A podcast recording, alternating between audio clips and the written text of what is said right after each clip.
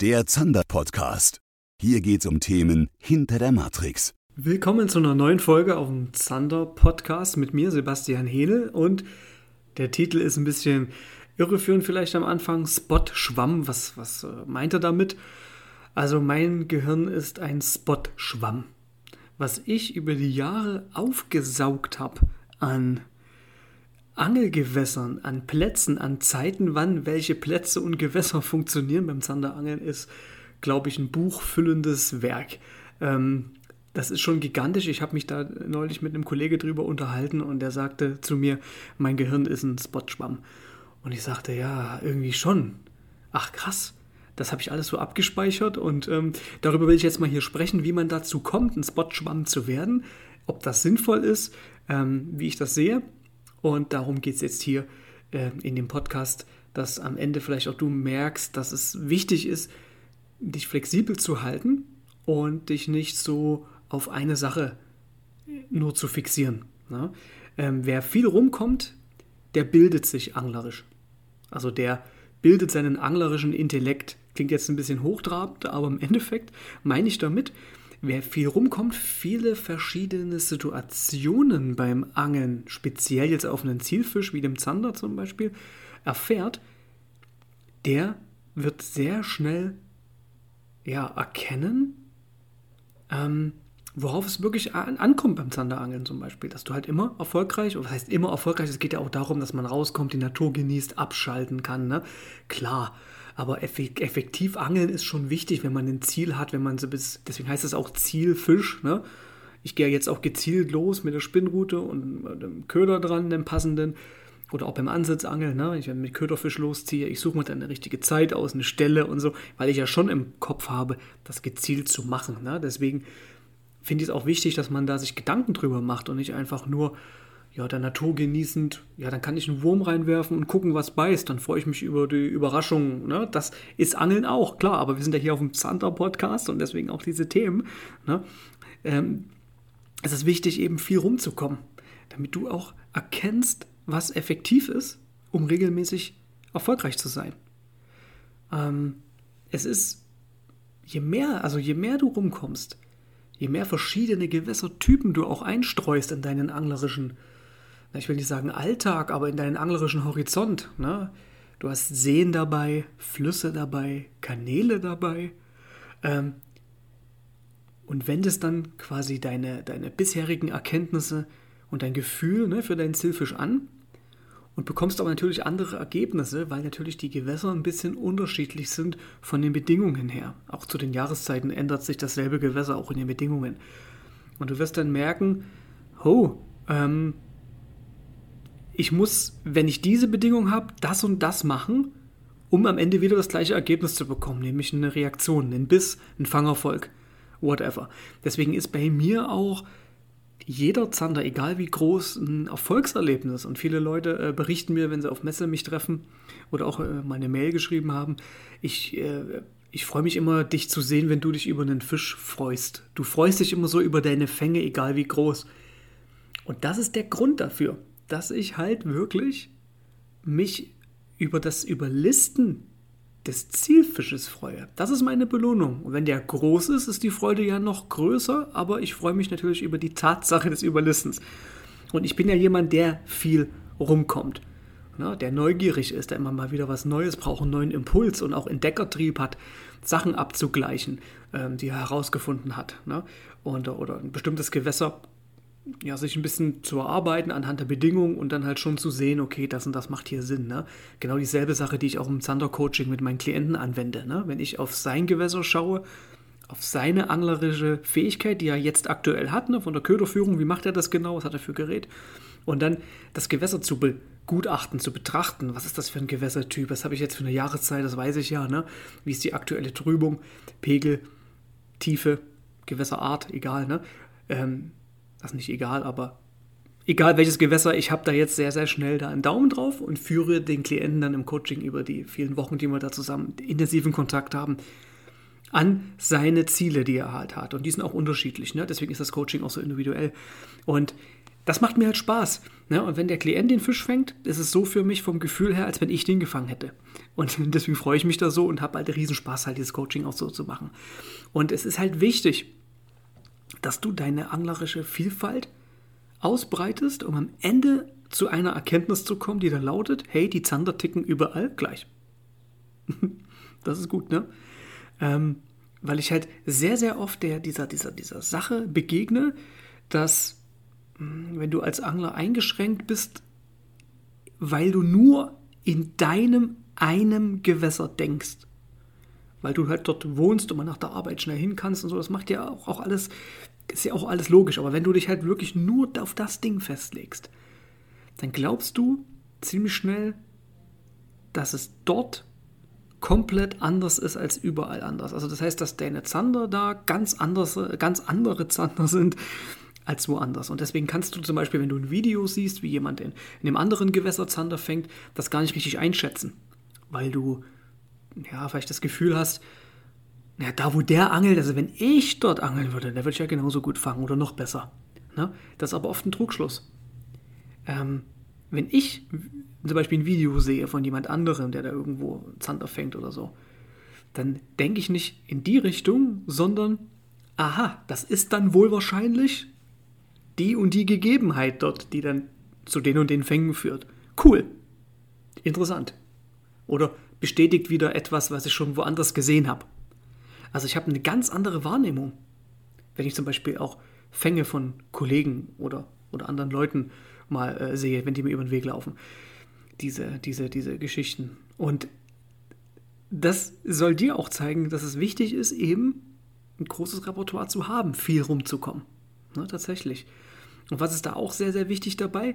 Prime Times erkennen. Es ist jetzt nicht so, dass ich jetzt, ich habe jetzt nehmen wir mal an zehn Gewässer, ne? verschiedene Seen, Fluss, Kanal, alles, so zehn Stück. Und ich äh, beangel dir einfach so querbeet. Ne? So ist es nicht. Ich weiß, an welchem Gewässertyp eine gewisse Prime Time stattfindet. Also sei es eine gewisse Jahreszeit, wo ich eben weiß, da ist der Kanal zum Beispiel saugut. Ne? Aus den und den Gründen. Oder ich sehe zum Beispiel in einem Fluss eine Pegelveränderung, entweder sehr steigend oder eben sehr niedrig. Und dann weiß ich, hey, das ist genial für die und die Plätze und die und die Angelzeiten. Und das ist eine Primetime. Und ich sehe diese Primetimes und ich kann darauf reagieren, auch wenn ich nicht dort wohne. Weil ich eben schon öfter mal da war ne? und eben weiß, wie so ein Fluss tickt. Ähm, und ich muss nicht sehr oft an demselben Ort gewesen sein, um das zu wissen, sondern das ist eher so eine Sache, ich könnte auch, was ich auch jedes Jahr mal mache, ne? immer ein neues, einen neuen Abschnitt eines, eines Flusses zu befischen, wo ich noch nie vorher geangelt habe einfach anhand der aktuellen Situation mir dann was zu suchen und dann das zu erforschen, weil ich immer was Neues brauche. Ich sehe dann, wir haben Niedrigwasser, also packe ich zum Beispiel ja, im Herbst die Wobblerruder ein und gehe nachts los. Oder ich habe Niedrigwasser und ich bin im Sommer da und ich weiß, hey, ich suche mir Eingang, Ausgang, Außenkurve, da wo ein bisschen mehr Druck auf dem Buhnen ist oder irgendwie, oder ich habe einen Abschnitt, wo gar keine Buhnen sind, suche ich mir eben zum Beispiel habe ich jetzt ein Hochwasser und gucke ich an, okay, eine Hafeneinfahrt. Oder bei Niedrigwasser gucke ich mir gewisse Fahrrinnenwechsel von der einen Seite auf die andere an und mache dann die, die Steinschüttung nachts klar. Also ich weiß schon, was ich machen muss, ohne da gewesen zu sein, anhand der äußeren Bedingungen. Und wenn ich da gewesen bin, speichere ich mir das natürlich ab. Und somit füllt sich mein Spot-Schwamm auf. Ich weiß zum Beispiel, der See, das war immer genial auf der Uferseite da im, im Frühjahr, also Frühsommer, nach der, nach der Schonzeit. Ähm, in dem gleichen See ist die andere Ecke vom See im Herbst immer geil gewesen. Oder im Winter dann der Bereich immer zur Mittagszeit. Ne? Oder halt im Sommer dann so, zur Dämmerung der und der Bereich, wo sie abends hinziehen. Wo ich sie dann nochmal mit einer aktiveren Führung kriege. Ne? Oder ich habe einen anderen See wieder, wo ich weiß, dass zu der in der Jahreszeit das dort spannend ist. Und dann habe ich wieder den Fluss, wo ich weiß, dass es zur selben Zeit auch spannend ist. Und schon komme ich in die Bredouille, ich habe so viele Primetimes im Kopf abgespeichert, dass ich gar nicht weiß, wohin ich eigentlich angeln fahren soll. Also das habe ich tatsächlich oft, dass ich ähm, mir überlege, hey, äh, naja, mir fallen, mir ploppen mehrere Gewässer auf, auf wo ich jetzt gute Zander fangen kann. Aber ich kann mich dann oft nicht entscheiden, äh, wo ich hinfahre. Und manchmal habe ich ja schon zwei, dreimal dort geangelt, erfolgreich und weiß, dort läuft's. Also gucke ich mir wieder was Neues an. Und habe dann wieder so einen See im Blick, wo ich noch nicht war und suche dann eine Slip-Anlage raus oder check ab, ob ich ihn vom Ufer aus irgendwie gut beangeln kann und alles Mögliche. Ne? Das ist bei mir wirklich ein innerer Antrieb, der wieder mit der Faszination zusammenhängt. Ich will Zander überlisten. Auch dort und dort und auch dort. Ja? Aber jetzt bitte keine Mail schreiben, dann komm doch mal bei uns vorbei und so. Ähm, das mache ich nur, wenn mich wirklich selbst etwas reizt an so einem Gewässer. Und dann sage ich auch keinem vorher Bescheid, sondern ich mache das dann einfach. Ne? Ich erkundige mich, hole mir eine Angelkarte und dann geht's los. Baff. Ne? Und schon füllt sich noch mehr mein Spot-Schwamm. Also das ist schon ein Sammelsorium geworden, quer durch die Republik. Ja, auch in Bayern habe ich Gewässer, wo ich Zander fangen kann wo ich weiß, wann, wo gute Zeiten sind für bestimmte Gewässer. Auch konkrete Gewässer, wo ich schon war. Ich habe das natürlich in Sachsen, wo ich dann äh, mal relativ groß geworden bin. Und durch seit zehn Jahren jetzt schon Wohnort Berlin, der ganze Umkreis dieser Stadt. Ähm, Brandenburg ist ja drumherum, ganz viele Seen. Ne, Mecklenburger Seenplatte ist auch nicht weit weg. Ne, ich könnte sogar zur Küste, zur Küste hoch ist auch nicht weit. Also ich kann eigentlich überall, ähm, ja, und habe auch schon überall rumgegurkt. Ne? Die Elbe zum Beispiel, die habe ich von Kilometer 13 da hinter der Grenze bis, ja, Tidenbereich Hafen, hinterm Hafen bis nach Wedel schon beangelt. Nicht jede Kurve, nicht jeden Kilometer, klar, das schafft man gar nicht. Aber überall war es schon gewesen, weil ich einfach neugierig bin. Und die Unterschiede auch zwischen den Strecken oder auch die Gemeinsamkeiten, da gibt es nämlich viel mehr Gemeinsamkeiten als Unterschiede, würde ich sagen, äh, schon mal ein bisschen rausgefunden. Hab für mich selber. Ne? Und ich weiß zum Beispiel, dass dort in Dresden geht es dann und dann, dort und dort gut. Sachsen-Anhalt ist dann und dann und dort und dort geil. Ne? Und so habe ich meinen Spot-Schwamm immer weiter aufsaugen lassen mit solchen Dingen. Ne?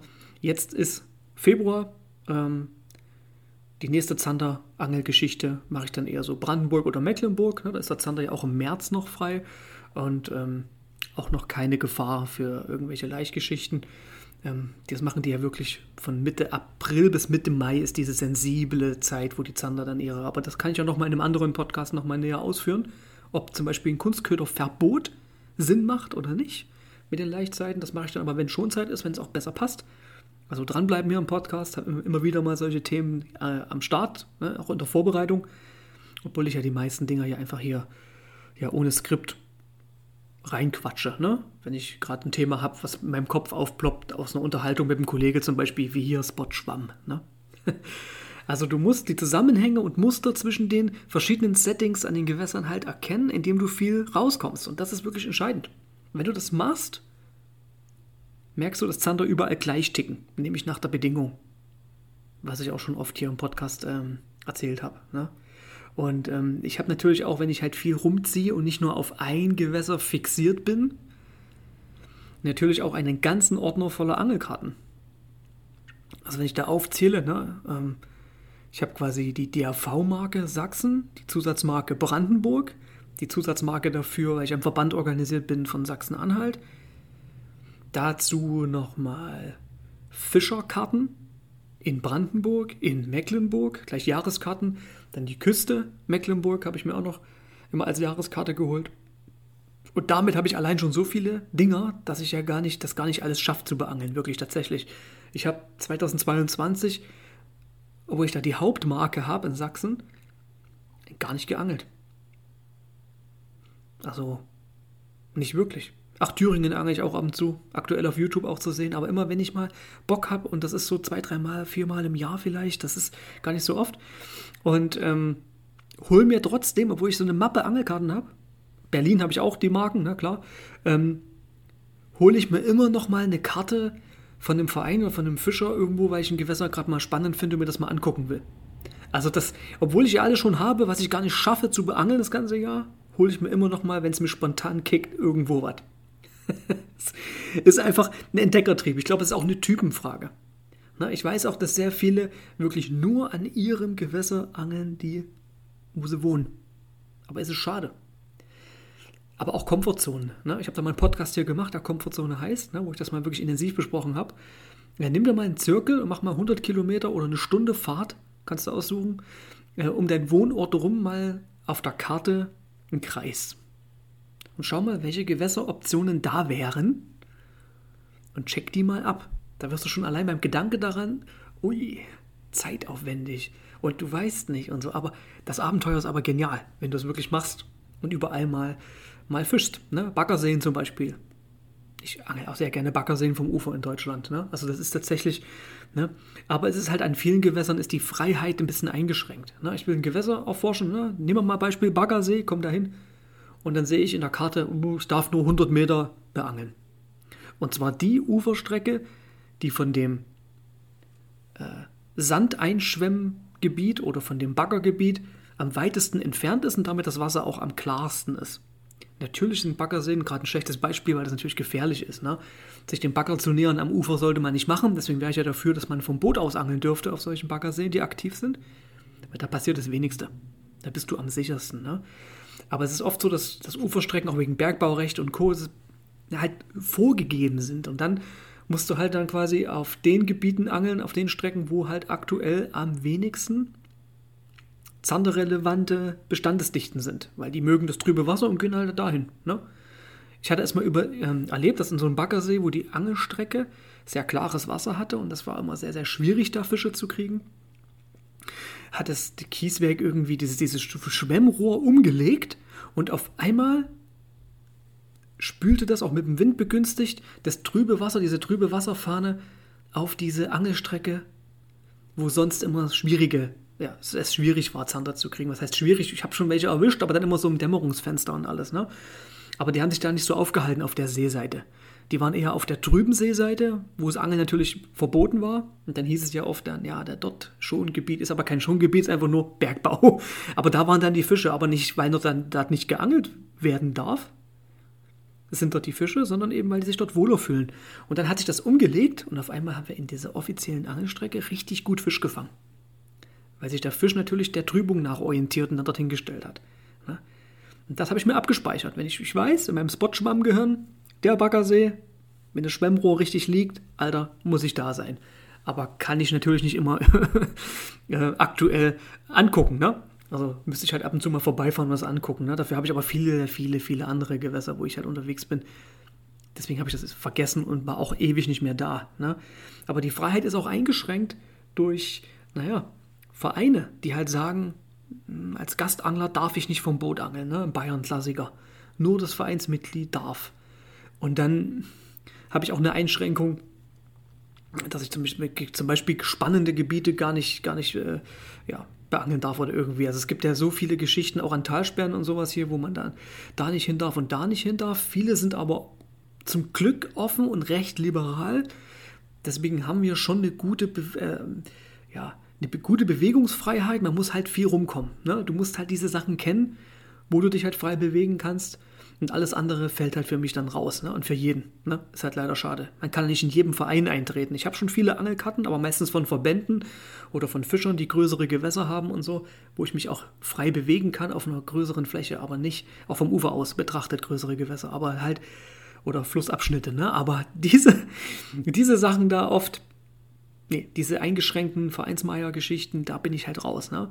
Deswegen nutzt es auch nicht mir zu schreiben, komm doch mal hier vorbei und so, das mache ich einfach nicht weil ich mich da auch nicht wohlfühle. Also ich will mich schon frei bewegen dürfen und meine, meine anglerische Erfahrung auch wirklich ausspielen können.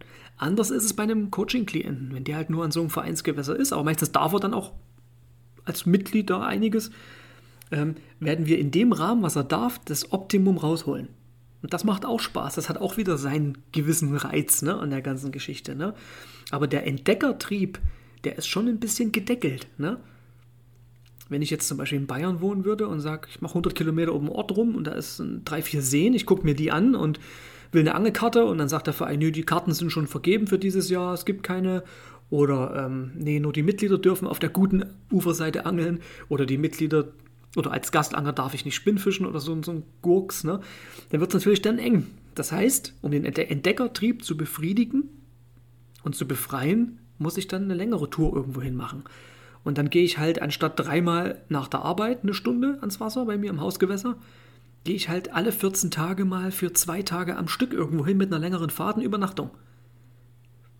Das eröffnet richtig geile Möglichkeiten. Und alle Angler, die wirklich ähm, versiert sind, die regelmäßig fangen und auch ähm, ja, viel Wissen aufgebaut haben über ihre Zielfische, die sind tatsächlich öfter mal in der Ferne auch unterwegs. Ne? Die brechen aus aus ihrem Vereinskonstrukt, aus der Denkweise, dass es nur, oder die sich nur um ihr Gewässer da dreht, sondern die, die merken, wie vielseitig das auch ist von den Revieren, wie unterschiedlich Zanderbestände auch sind. Ne? Und du siehst auch, an welchen Gewässern sich die Bestände ein bisschen besser entwickeln als woanders und so und woran das liegt. Und, und, und das ist dann halt einfach ähm, diese Spannung, die man, die ich jedem empfehlen würde. Das zu entdecken. Das ist so spannend. Ne? Du musst groß denken. Das kann ich dir vielleicht noch mitgeben hier zum Schluss. Denke groß. Ne? Nimm einen Zirkel um die Karte rum, 100 Kilometer, wenn du noch größer denkst, 200. Und dann guck mal, was sind potenzielle Reviere, was ist spannend, was sieht gut aus. Hast du irgendwo vielleicht einen Fluss in der Nähe. Wenn ich jetzt in Bayern wohnen würde, würde ich sagen, okay, wie weit habe ich es bis zum, bis zum Main? Ein Stück weiter runterfahren und dann würde ich mir dort mal ein bisschen ein Stück angucken und dann mal ein bisschen rumstochern und dann mal abfischen und das kennenlernen und das ist einfach geil. Und dann entscheiden, wie trüb ist das Wasser aktuell, was habe ich für, eine, für einen Pegel und dann entscheiden, zu welcher Zeit ich wie wo angel. Und dann mal ein bisschen was raussuchen und dann halt einfach Sachen entdecken. Und wenn du dann zwei, dreimal erfolgreich warst, hast du Blut geleckt und machst dann mehr und machst weiter ne, und weiß dann zu dem Pegel am Main, an der Stelle geht was. Oder in deinem See hier vom Ufer aus im Juni die Bahn geschmissen oder auf so eine Sandbank geworfen, da geht auch immer was. Oder im Sommer abends, kurz bevor es dunkel wird, ähm, ist da eine Aktion, wo ein bisschen Schlägerei ist, ne, unter Wasser. Und du mischst da ein bisschen mit, mit deinem Köder. Und wenn du alles sowas entdeckst, dann hast du deinen eigenen Spot-Schwamm. Dein Gehirn wird dann auch zu einem Spot-Schwamm und baut dann das langsam auf. Und dann kommst du irgendwann in die Situation, die ich habe, dass du nicht weißt, wo du hinfahren sollst. Weil du zu viele interessante und gute Optionen kennst. Konfuzius hat schon gesagt, bedenke, dass zu viele Optionen zu haben genauso problematisch sein kann wie zu wenige. Mit dem Satz lasse ich dich jetzt hier raus. Schön, dass du zugehört hast, dass du dabei warst wieder. Und bald gibt es den nächsten Podcast vielleicht auch mit einem Gesprächspartner. Ich habe da zwei, drei äh, Eisen im Feuer und das wird sehr spannend. Und ansonsten dickes Petri Heil und wenn es zuckt, zurückzucken. Dickes Petri Heil. Bis zur nächsten Folge.